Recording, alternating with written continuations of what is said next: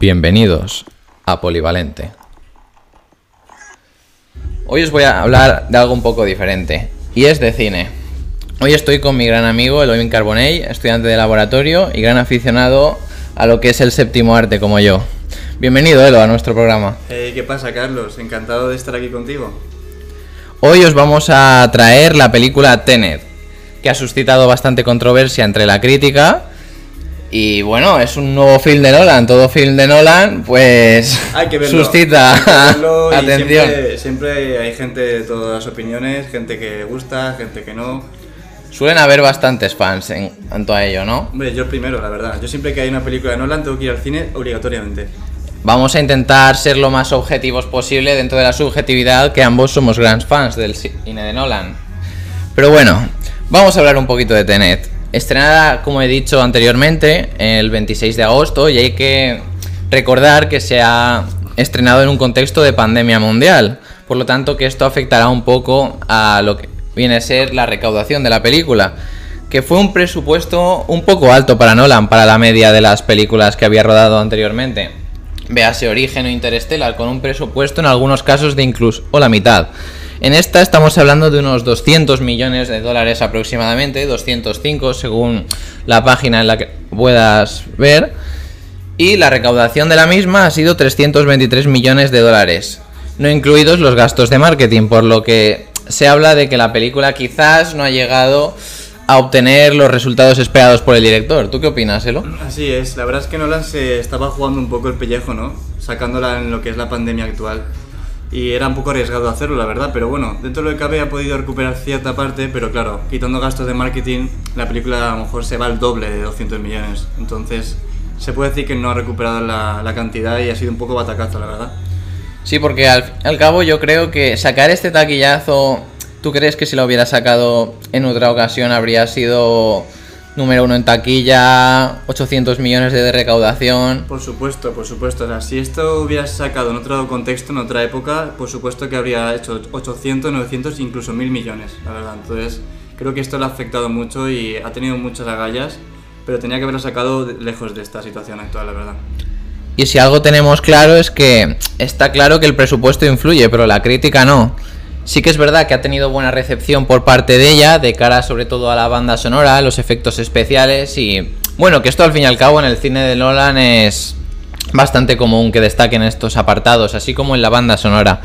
No obstante, ha sido un poco criticado por físicos en la parte del argumento, que ya os comentaremos más adelante. Y bueno, así en términos generales podemos ver que en páginas como Rotten Tomatoes han conocido ha obtenido un 71%, notable, no está mal. Metacritic un 69 de 100 puntos.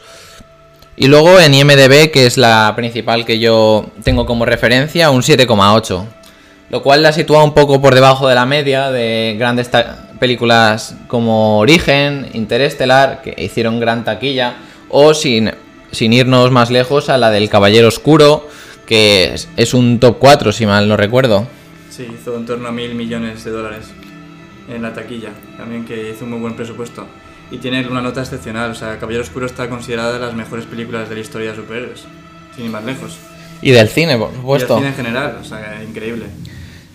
Lo que pasa que en esta película tenemos un reparto por, obviamente, el gran director Christopher Nolan, con algunos actores conocidos que hemos visto en algunas otras películas, como John David Washington, no sé si os conocéis la película de la historia del Ku Klux Klan, pues es conocido por esa película. El hijo, también el hijo de Denzel Washington.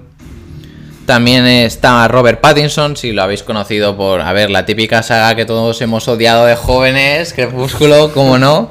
Y luego el futuro Batman, que ya hablaremos más adelante en otro uh. podcast sobre esa película, que tenemos ganas de ver.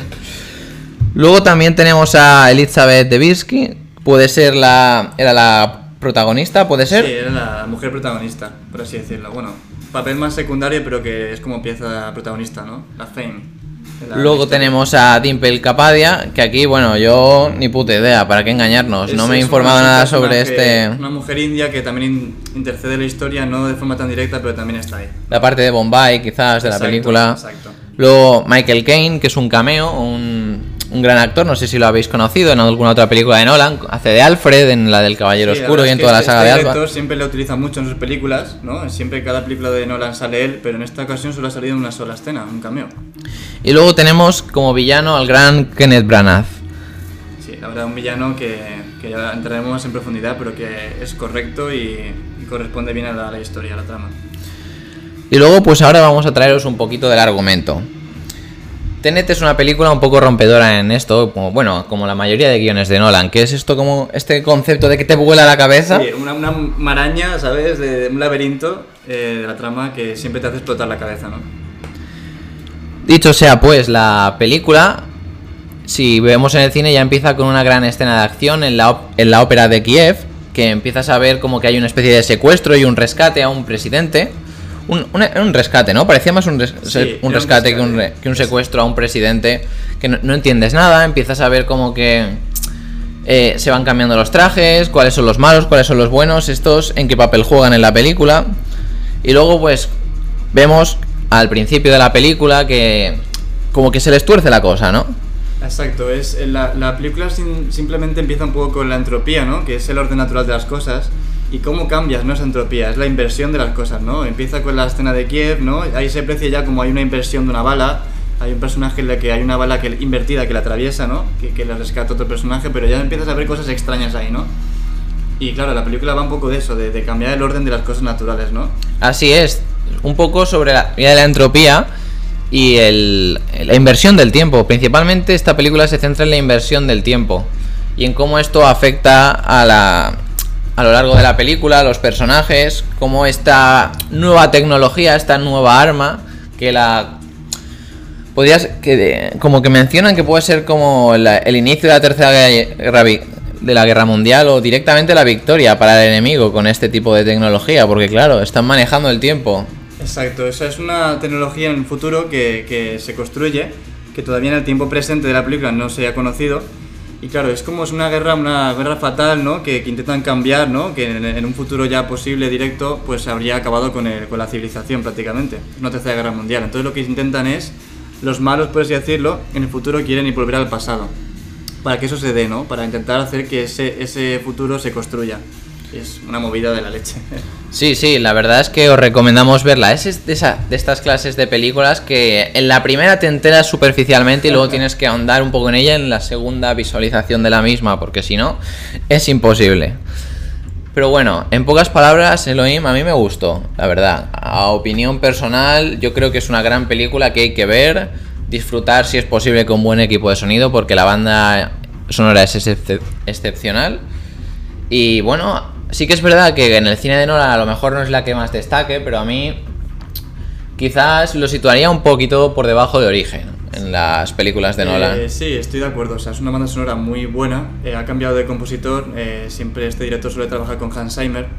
Esta vez no ha podido ser por complicaciones de agenda de- del compositor. Pero creo que Ludwig Göransson, creo que recuerdo, Ludwig Lu- Göransson. Ludwig eh, Göransson. eh, lo ha hecho fantásticamente bien. O sea, para mí es una versión potente, eh, apoteósica, ¿sabes? con impacto. Y a mí la verdad es que me, ha- me ha gustado mucho. ¿Y te gustó la el plano de la película, la cinematografía? Completamente, o sea, es una maravilla. Creo que este director sabe hacer las cosas muy bien en todos los sentidos. Quizás por el formato que utiliza, que es un poco más antiguo, así como el Exacto. La, la recreación de las propias explosiones, que las quiere hacer reales, a diferencia de utilizar CGI como la mayoría de directores. Y la verdad es que lo agradezco porque siempre se utiliza ahora ya efectos por computadora, ¿no? Por ordenador, por CGI y tal. Y me gusta que Christopher Nolan sea más anclado, ¿no? A, a- a la antigüedad, ¿no? Los directores que graban todo pues de, de primera mano, ¿sabes? Real, la explosión real y se agradece eso, la verdad. Un poco vieja escuela al fin y al cabo, pero es lo que le da un poco de encanto a sus películas. Y ese carisma, ¿no? Y bueno, y ya que estamos hablando del cine de Nolan, queríamos introduciros algunas otras películas y recomendaciones, por supuesto. Ahora que en esta situación, pues quieras que no, no la actividad lúdica se ve reducida, pues está claro que el cine en casa está cogiendo fuerza. Y tanto, ahora ya con el problema este que hemos tenido, pues los cines, la verdad es que tienen un problema grande, ¿no? Habrá que intentar ver en casa el cine en las plataformas de streaming o en otras partes, ¿no? Ver cine por casa, ya que el cine ahora mismo está un poco mermado. Que ojalá que llegue a, a buen puerto, que en un futuro esto se solucione y podamos volver a, a la sala de cine, pero tendrá que pasar todo esto, ¿no? Y, para que podamos volver a disfrutar de la sala de cine. ¿Y tú qué películas le recomendarías a un... bueno, a cualquier usuario al fin de cuentas, como películas de Nolan que podríamos destacar? Hombre, la verdad es que Nolan tiene unas películas maravillosas. Dime dos o tres que pensaras que pudieran gustarle a todo el mundo. Eh, bueno, a ver, a todo el mundo, pues claro. O, gran, o que en tu opinión puedan... Sinceramente creo que es que Nolan hace películas un poco características, ¿no? Con ideas muy claras. Entonces, para un público general, a lo mejor películas como Insomnia, que es así como un medio drama policíaco, que para mi gusto es de un nivel más bajito, ¿no? En comparación, pero que es un género más habitual. Pero para mi gusto, las top 3 que se podría decir, o las más potentes, Interestelar, que si te gusta el cine de, pues, de, de viajes al espacio y demás, te va a encantar. Luego Origen, también Inception, que es un concepto muy distinto, que también habla de viajes, pero en los sueños. No es una inversión, sino es un viaje a los sueños y es una película maravillosa. Y para mi gusto, con diferencia, la mejor película que tiene que de hecho es mi favorita, a gusto personal, es El Caballero Oscuro, Dark Knight. Que bueno, si no te gusta el cine de superhéroes y te gusta el cine también policiaco, eh, te va a gustar mucho porque tiene toda onda, todos esos, esos géneros en uno. Y sin duda, Dark Knight, Interestelar, Origen son películas que te fascinarán por completo, aunque tienen muchas más buenísimas que recomendar. ¿Tú qué opinas, Carlos?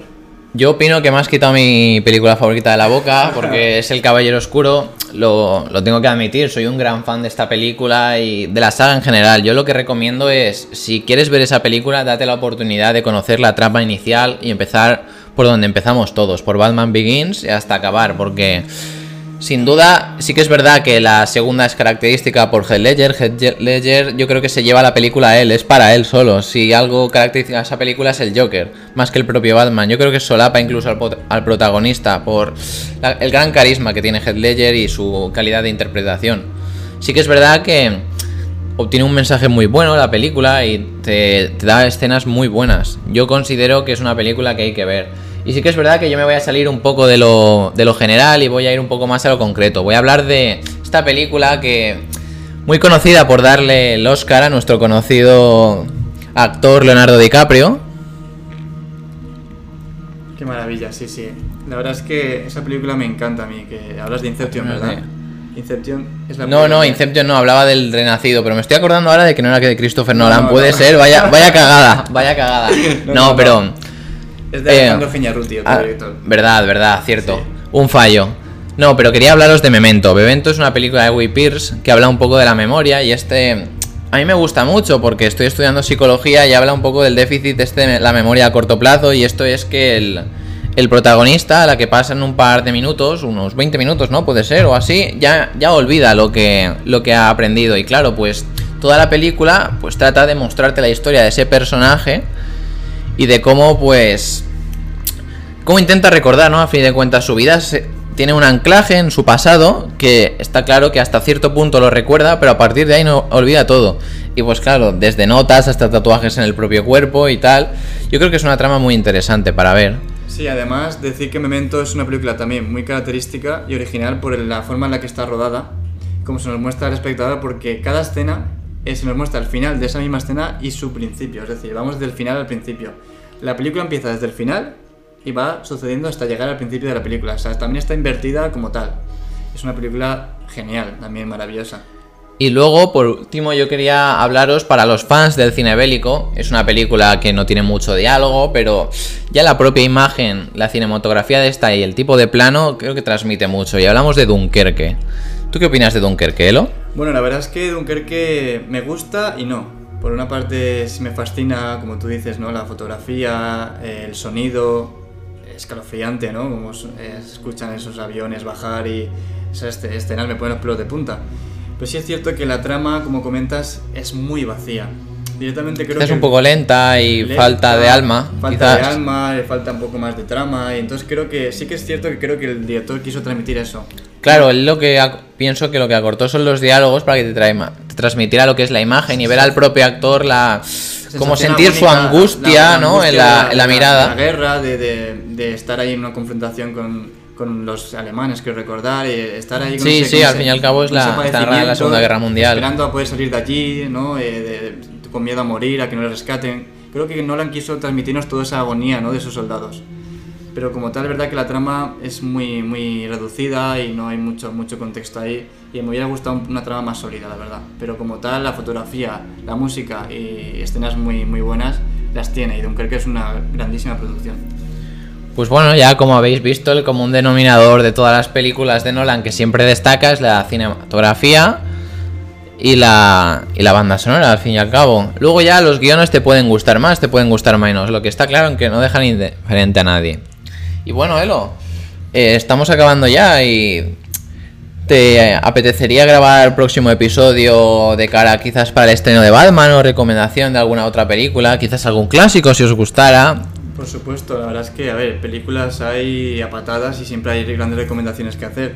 La verdad, o sea, sin ir más lejos. Eh, una última película que podríais ver, por ejemplo, bueno, la verdad es que mi gusto personal no me apasiona tanto, pero sé que puede gustar mucho a la gente, es la última película de Tarantino que bueno, ya no está en los cines, pero es Eras una vez en Hollywood. Eh, y la verdad es que salen actores de la talla de Leonardo DiCaprio, Brad Pitt, la más alto standing, ¿no? Y Tarantino, que es un director maravilloso. Entonces recomiendo mucho esa película porque salen esos actores y ya solo por eso merece la pena, ¿no? Sí, es el como cómo le da la vuelta al clásico relato que todos conocemos de Charles Manson. Así es. Y pues su asesinato de la mujer de Roman Polanski. Efectivamente. Que bueno, que de, eso nos, nos, haremos el spoiler, pero digamos que Tarantino le da un poco de vueltas a la historia. ¿Cómo hace él? Creo que no es de las mejores películas de él, pero sí que lo recomiendo porque por ser de Tarantino, ¿no? Y por esos actores que, que lleva la película merece la pena verse, ¿no? Y bueno, de Nolan esperemos, ¿no? Que siga con su cine en otro contexto, como hemos dicho, mejor. Tenet, que es la última producción que tiene, creo que es un notable alto. Es muy buena película no perfecta, no redonda, pero sí que creo que es digna de ver y, a quien le guste el cine como tal y sobre todo el de Nolan, no se la puede perder, ¿verdad? Parada obligatoria, al fin y al cabo. Completamente, completamente. Bueno, polivalentes, nos vemos la semana que viene y espero que os haya gustado este episodio. Ya sabéis, si os ha gustado, compartid. Chao. Adiós.